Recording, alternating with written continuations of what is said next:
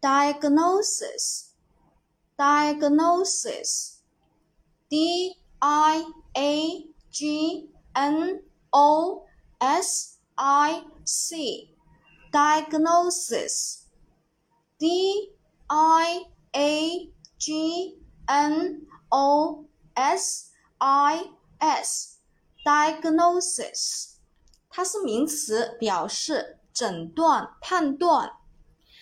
词态变化啊，它是名词，所以它的复数形式呢，啊，这个比较特殊，把后面的这个呢，s i s 呢，中间那个 i 呢变成一哈，把中间那个 i 变成一，所以呢，这一个呢，同学们要小心一点点的。下面呢，我们重点来说一下这个单词的记忆方法。